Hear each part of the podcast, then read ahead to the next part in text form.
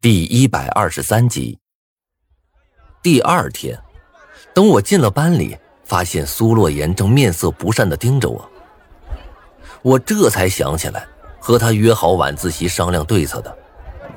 我只得挠了挠脑袋，说了声抱歉。苏洛言虽然对我的失约很是不满，却也没有指责，给了我一个台阶下。我对他的行为很是感激，正想感谢他的时候。微信群里却发来了消息：国王游戏圆满结束，现在发布奖励，每人一万人民币。紧接着，一个个红包飞快的出现在我们班的微信群中，每一个红包上都写着一个人的名字。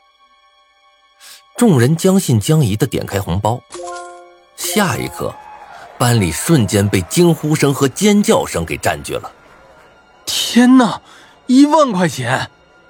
我这不是在做梦吧？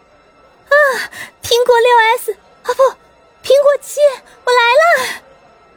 众人欣喜若狂，纷纷沉浸在了领到钱的幸福之中。我看着这一幕，不由得摇头苦笑。这，仅仅是个热身而已。狼人早就说的明明白白了，这一次不过是让大家熟悉一下游戏规则，真正的杀机还在后面呢。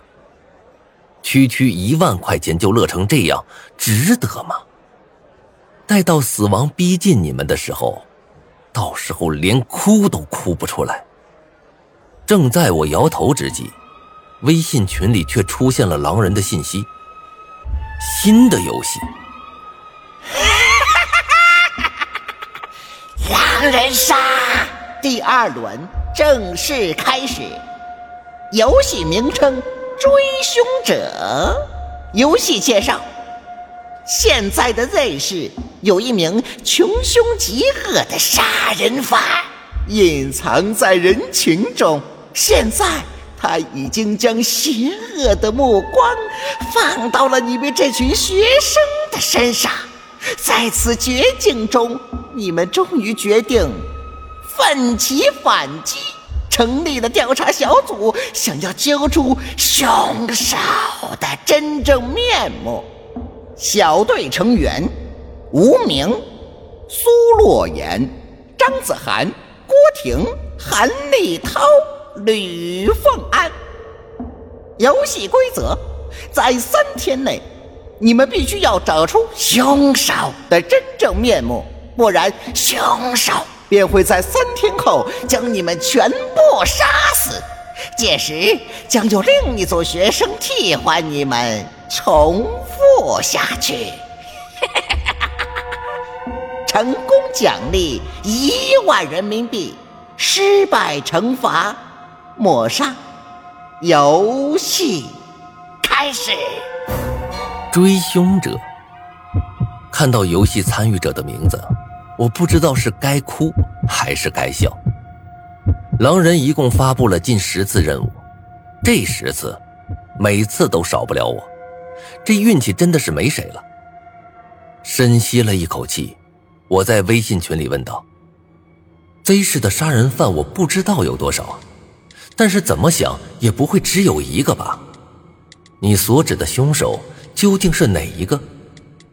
过了好一会儿，狼人才回答：“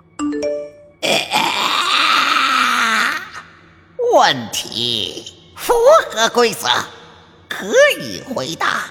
你们这次要找的凶手是食人案件的凶手。”看到这儿，我不由得苦笑起来。这次狼人是要我们当侦探吗？教室内，我们六人面面相觑。同为游戏参与者，我们都知道，在这种情况下单打独斗肯定是不如六人同心协力。所以啊，我们六个人自行走到了一起，商量起接下来的对策。六人中，我作为一个老玩家，自然是首当其冲，成了众人眼中的主心骨。尤其是郭婷和吕凤安。这两个人身子瑟瑟发抖，已然一副惊弓之鸟的模样。见状，我不由得叹了口气，很是无奈。看他们两个这副模样，别说去破案了，估计晚上连觉都睡不成。不过，我对郭婷和吕凤安并没有不满，相反，我很理解他们的心情。毕竟当初我也是这么一步步过来的。而一旁的苏洛言，虽然脸上也有些紧张，但是眼中却隐隐露出了兴奋的神色。人和人之间的不同，现在就显现出来了。韩立涛坐在我身边，焦灼不堪的骂着，很是暴躁。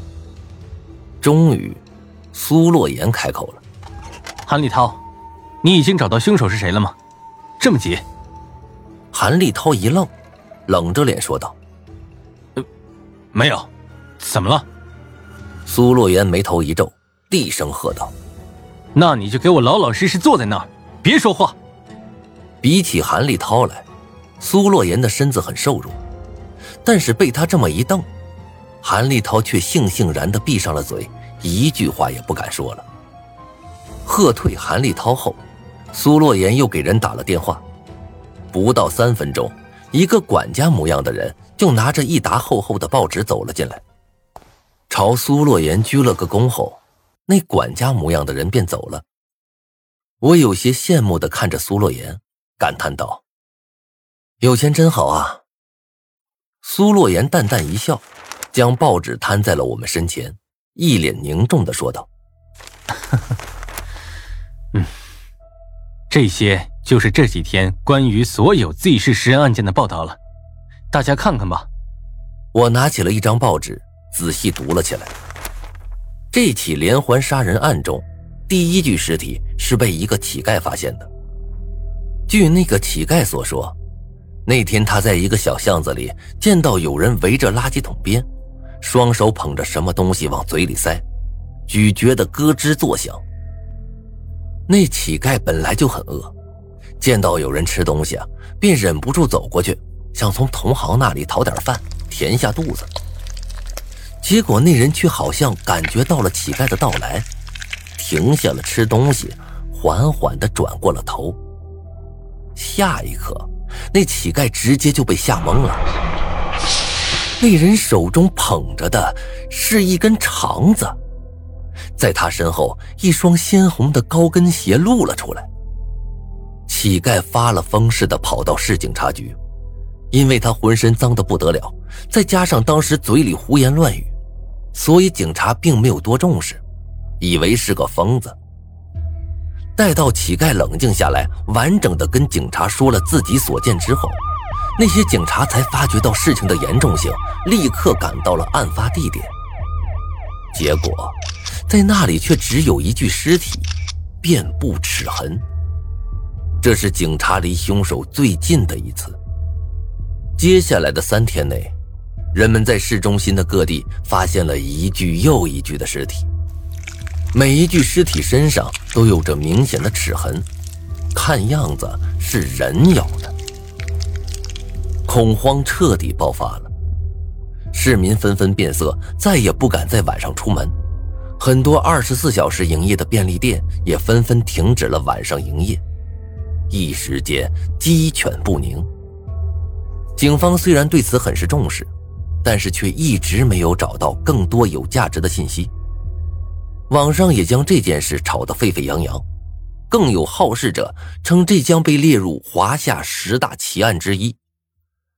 可与当年的南大碎尸案、白银连环杀人案并列。看到这儿啊，我的心里一阵压抑。这张报纸上并没有透露受害者的名字、死亡方式之类的，也不曾说起。单靠这些信息就去找凶手，无异于大海捞针。吕凤安放下手中的报纸，粗壮魁梧的身子不住的颤抖着，害怕的说道。这个人简直是个变态呀！哎呦，吃人这种事竟然也做得出来！就是就是，韩立涛附和着。一旁的郭婷脸色苍白，目光游离，不知道在想些什么。苏洛言不屑的笑了笑：“ 吃人这种事儿不是很常见吗？你去翻翻华夏的历史书，民国之前哪个朝代不吃人呢？曹操当年去打架还拿人肉当干粮呢，没有必要这么大惊小怪的。苏洛言轻描淡写的说着，好像吃人跟吃鸡没什么区别。他的这种态度让我不由得皱起了眉头。我咳嗽了一声，打断了苏洛言：“你有什么想法吗？”苏洛言皱眉，摇头。就算是以他的才智，在匮乏的信息面前，也很难得出什么有用的结论。